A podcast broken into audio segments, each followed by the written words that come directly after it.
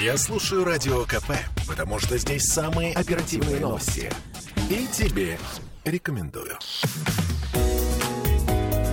Здоровый разговор. 13.03 в Петербурге, и мы вновь возвращаемся в петербургскую студию радио «Комсомольская правда». С вами Ольга Маркина, и сегодня мы поговорим о кардиотоксичности при химиотерапии. Как снизить риски? И у нас в гостях сегодня Сергей Катин, терапевт-кардиолог онкологического центра Евроонко в Петербурге. Здравствуйте, Сергей. А, Рашида Орлова, доктор медицинских наук, профессор, главный специалист по клинической онкологии в городском клиническом онкологическом диспансере. Я напомню, что мы в прямом эфире, и нам можно писать трансляции ВКонтакте, если вы ее смотрите. Смотрю, смотрите. Вот. А, Также у нас WhatsApp, Telegram, плюс 7 931 398 92 92. А, Туда тоже можно писать какие-то вопросы. И если очень что-то срочно и хотите обратиться к конкретному специалисту, пожалуйста, 655 5005. Но только очень коротко, потому что времени у нас мало. Ну, э, давайте так. Начнем все-таки с кардиотоксичности как таковой. То есть, насколько я понимаю, это один из побочных эффектов химиотерапии, которая является одним из способов лечения, одним из онкологии. И каким образом можно снизить риски или просто предотвратить кардиотоксичность? Вот у нас сейчас кардиолог и онколог. Это вот, мне кажется, очень... Кому дадите слово? Ну, давайте начнем э, с, все-таки с онколога, да, потому что есть как- какие-то первичные вещи. Извините, Павел, да, Не просто... Мгм. Хватит всем. Да.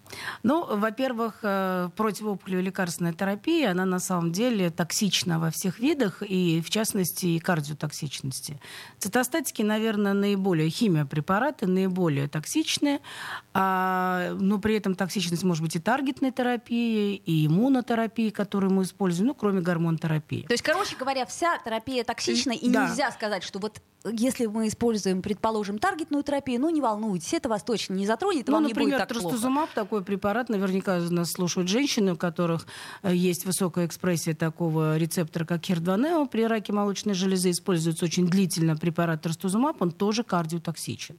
Но это таргетный препарат, это не относится к химиотерапии. Это препарат э, биологический, это, в общем-то, белок, который используется для блокирования этого рецептора. Поэтому, но нужно сказать, что цитостатики не все обладают кардиотоксичностью. И есть цитостатики, которые никакого отношения к кардиотоксичности не имеют. И их большая часть. Подождите, это- еще раз, цитостатики это, именно химиопрепараты, химиотерапия. Да, Мгм. химиопрепараты не все кардиотоксичны. А, так, так- Нет, абсолютно Подождите, не все. так тогда сразу вопрос. Э, Можно ли, это, ну я не знаю, даже вопрос в данном случае кардиологу, можно ли выбрать э, препарат не кардиотоксичный, если, Конечно. предположим, есть Это дополнительные как раз риски? вопрос к онкологу. Потому что выбирает препарат все-таки онколог. Главная задача победить ведь опухоль, а не э, статистику улучшить по осложнениям. Вот, я как раз... Все, тогда я э, задам свой вопрос, который меня беспокоил еще до программы. Если в анамнезе у пациента достаточно плохая кардиологическая история, ну, предположим, там несколько инфарктов, даже одного достаточно. Предположим, сейчас у нас, кстати, я посмотрела данные по э, хронической сердечной недостаточности, у нас в Петербурге катастрофа просто. То есть если все вот это есть в анамнезе, к вам приходит как к кардиологу э, пациент, но у него опухоль. Что делать? Ну, э, эту проблему можно разложить на несколько даже, в общем-то, позиций, потому что, ну, в первую очередь, мы относимся к э, уже имеющимся, к предшествующим сердечным заболеваниям, как к факторам риска э, э, либо их прогрессирования, либо факторам риска развития кардиотоксичности, которая могла бы не развиться, если бы этого не было. Это факт известный, э, широко опубликованный. э, И тут есть маленькая особенность, что этот фактор риска, он частично все-таки модифицируем. Любые факторы риска в медицине, в кардиологии в особенности, делятся на модифицируемые, то есть то, что можно как-то изменить, э, приспособить, э, и на немодифицируемые, то есть то, что уже дано. Ну, классический пример немодифицируемых – это возраст. Никуда не деть, человек сколько прожил, столько и прожил. Э, Естественно, чем человек старше, тем вероятность э, определенных осложнений выше. А вот что касается болезней, тут э, э, определенная возможность влиять есть. Ну, то есть, скажем, если есть временной зазор для того, чтобы улучшить коронарный кровоток, то, естественно, э, пациенту можно выполнить стентирование или даже, ну, до шунтирования, как правило, все-таки не дойдет. Это большая операция, которая бьет по иммунитету и э, слишком сильно отодвигает э, противоопухолевую терапию. Поэтому об этом речь не идет, как, впрочем, и кардиотрансплантации, которая, конечно, была бы, может быть, в отдельных случаях идеальна. Бывали ситуации, когда пациент впервые выявленной кардиомиопатией, неважно какой, первичный, там, вторичный, э, э, у него диагностируют опухоль. А кардиомиопатия там такая, что э, функциональные показатели уже запредельно низкие. И приходилось даже консультировать в ситуации, когда обращались с направлением на кардиотрансплантацию. Но нет потому что это не, э, времени не хватает. То есть тентирование вот, это да. короткое, ну, относительно, да, легкое? Ну, это если речь идет об э, интервенционных, об инвазивных, об оперативных mm-hmm. методах. Но есть ведь еще и консервативные. Можно успеть человеку нормализовать артериальное давление.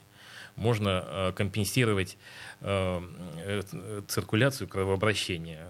Ну, если есть хотя бы небольшой зазор, то э, убрать отеки там, ну это я таким утилитарным uh-huh, языком объясняю, убрать отеки, добиться оптимального состояния кровообращения по давлению, по пульсу, по э, Э, там, другим возможным показателям. Извините, да, вот в данном да. случае я э, э, все-таки хочу э, задать вопрос э, Рашиде Вахидовне.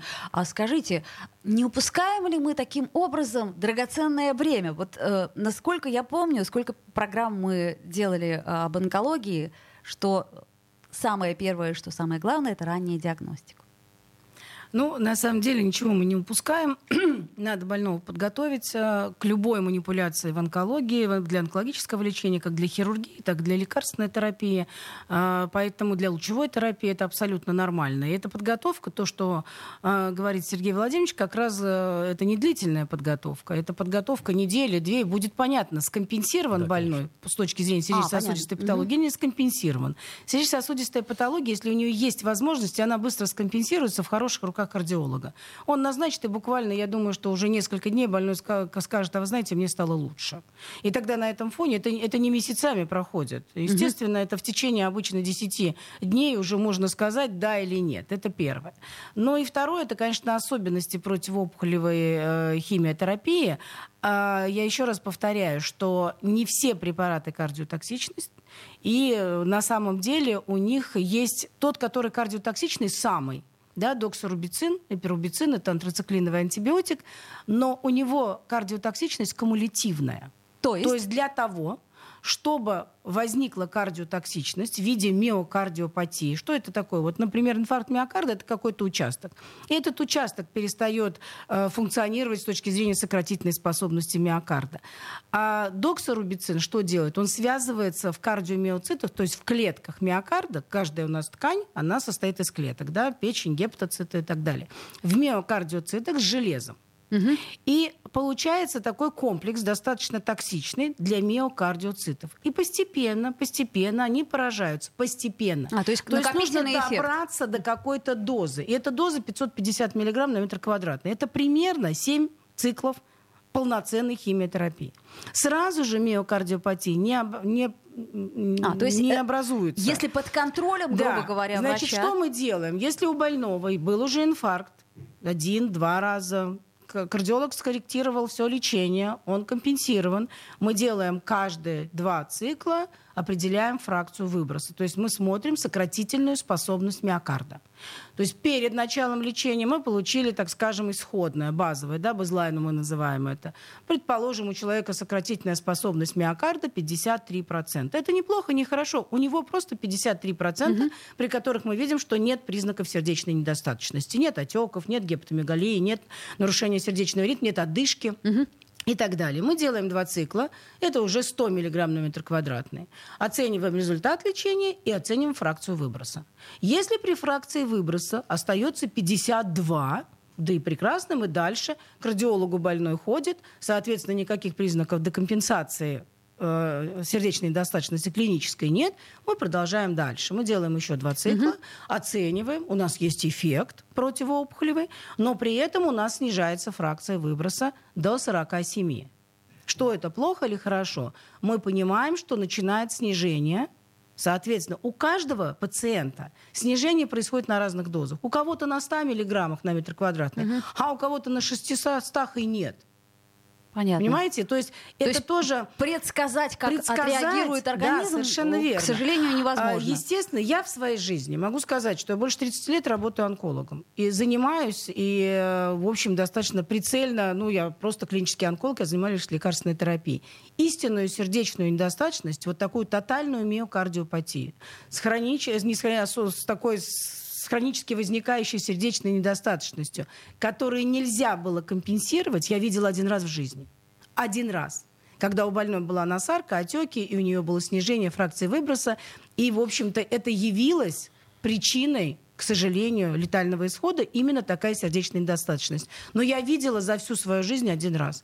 Обычно мы до клинических вещей и не доходим. Мы видим снижение фракции выброса, сразу у нас консультация кардиолога, сразу кардиолог и говорит, слушайте, ребят, там уже, ну, что-то спускается, уже 15% от исходного, это уже остановка лечения.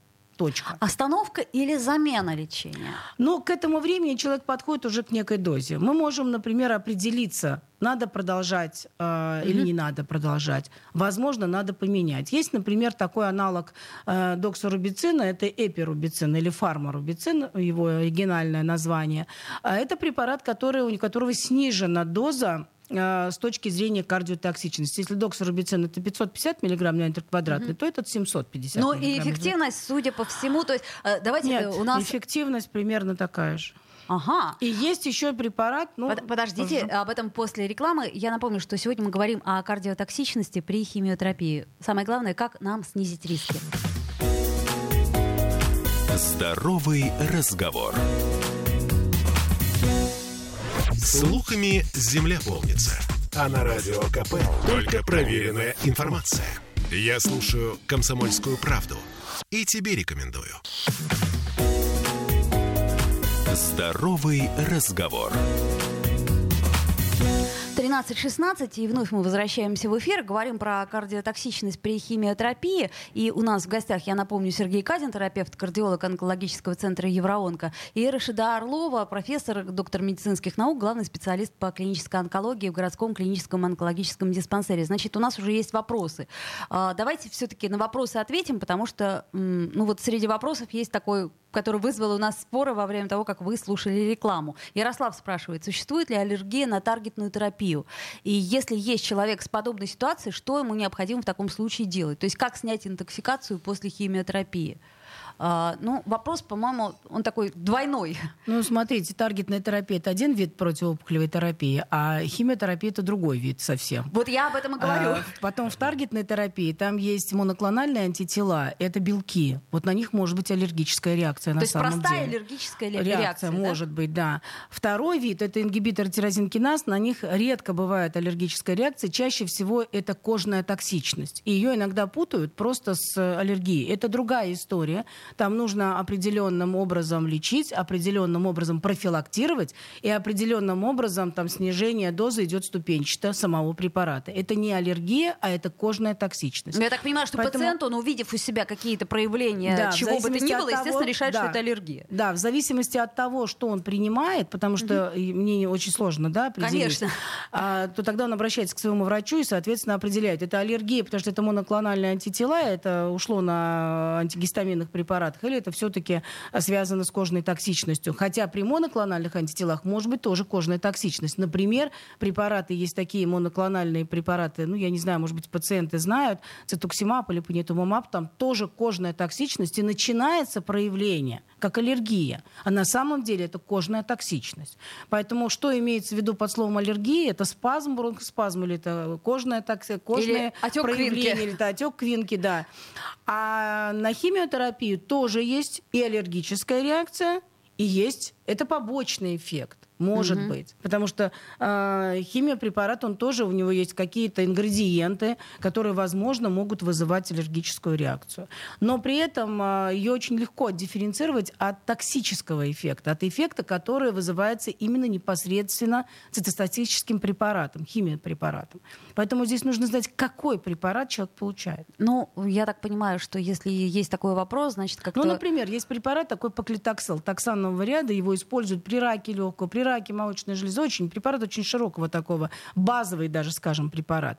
Вот для того, чтобы он не проявил свою аллергическую реакцию, для этого во-первых, он вводится в специальных системах внутривенных. Больные об этом не знают, просто они закупаются всеми учреждениями мира, не только нашей страны, не нашего города. То есть специальная должна быть система внутри, не должно быть полиуретана. Первое. Потому О. что Первое. Второе. Эти больные за 12 часов получают, уже начинают антигистаминную терапию. Они делают э, кортикостероиды, дексаметазон, например, в 12, заранее, в 12 да? ночи. Угу. Утром в 6 утра дексаметазон. Угу. Затем за час до введения поклитоксела делается еще раз дексаметазон. Делается блокирование, делается димедрол и делается еще блокирование со стороны желудка, делаются э, протонные помпы препараты. То есть целый блок называется гистаминовый блок угу.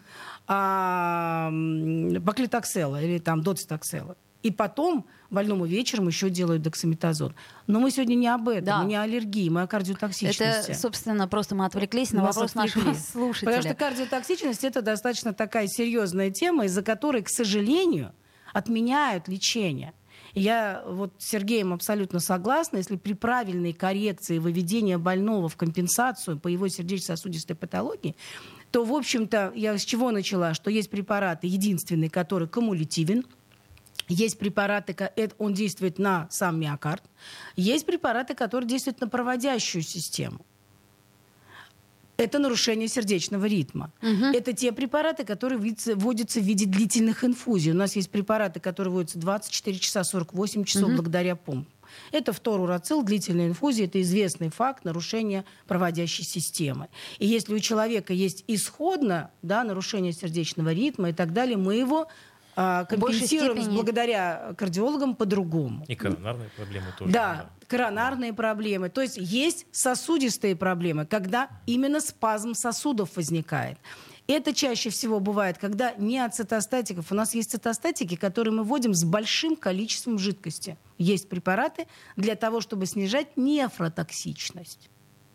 И здесь возникает, с одной стороны, коронароспазм, а с другой стороны, может сердечная недостаточность, потому что снижена сократительная способность миокарда, и он не может вытолкнуть 4 литра воды, которые, ну не воды, да, а тех препаратов, тех жидкостей, да, которые мы вводим для того, чтобы снизить нефротоксичность. Но это мы про почки уже говорим, да? Да, но при понимаю? этом это связано, и этим угу. больным нельзя этот препарат, потому что у них сердце слабое, потому что, ну так, когда народ говорит, нет, все, сердце что слабое. не вывела почка, все ложится на сердце. Все наложится на да. сердце, понимаете? Тут смотреть надо кардиотоксичности с разных ракурсов. Ну вот смотрите, вопрос такой простой. А в данном случае вот кто контролирует эту кардиотоксичность? Онколог или кардиолог? И может ли кардиолог вносить свои изменения? То есть вот то, что вы говорите, прекращают терапию.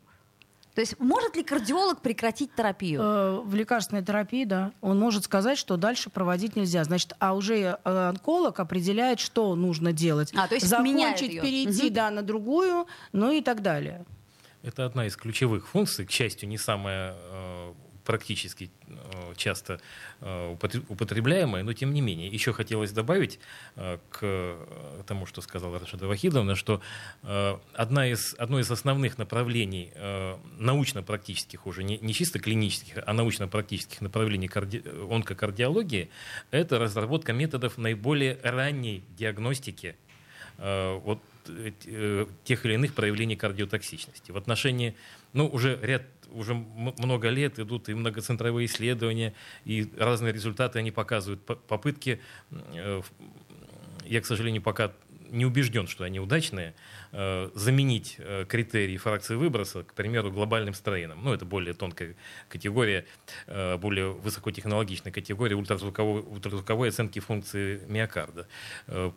И, ну, когда меня спрашивают, к примеру, а готов ли ты как считаешь, э, глобальный стрейн уже работает? Э, а я говорю, я пока еще ни одного случая не знаю, чтобы по глобальному стрейну э, выдали рекомендацию задержать или, или заменить или отменить терапию. Поэтому исследования есть, а результатов нет, но работа идет.